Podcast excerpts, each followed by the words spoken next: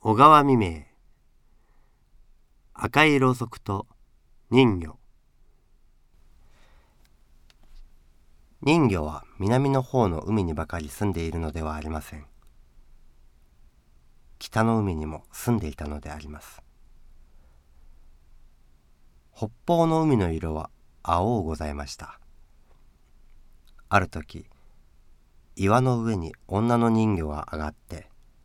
辺りの景色を眺めながら休んでいました。雲間から漏れた月の光が寂しく波の上を照らしていました。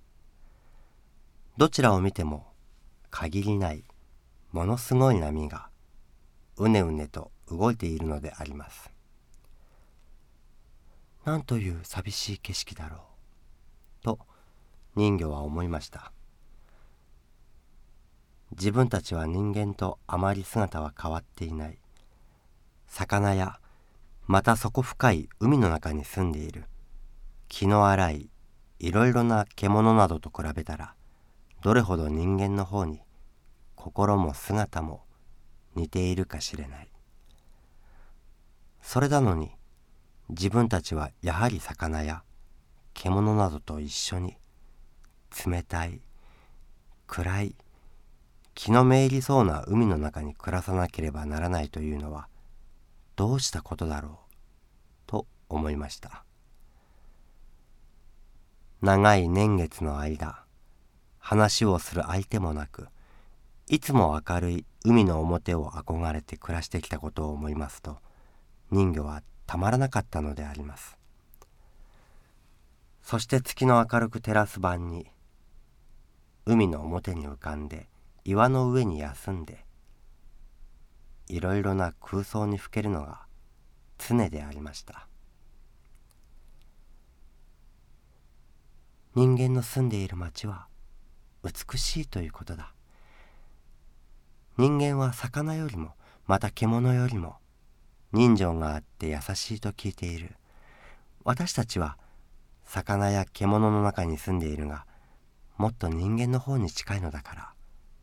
人間の中に入って暮らされないことはないだろう。と人魚は考えました。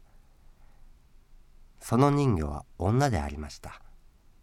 そして身持ちでありました。私たちはもう長い間この寂しい話をするものもない北の青い海の中で暮らしてきたのだからもはや明るい賑やかな国は望まないけれどこれから生まれてくる子供にせめてもこんな悲しい頼りない思いをさせたくないものだ。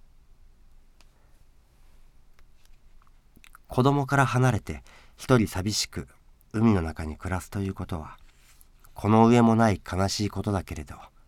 子供がどこにいても幸せに暮らしてくれたなら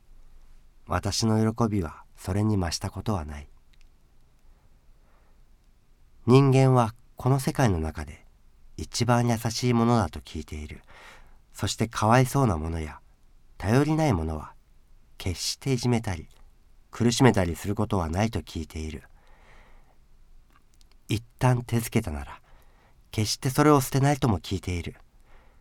幸い私たちはみんなよく顔が人間に似ているばかりでなく銅から上は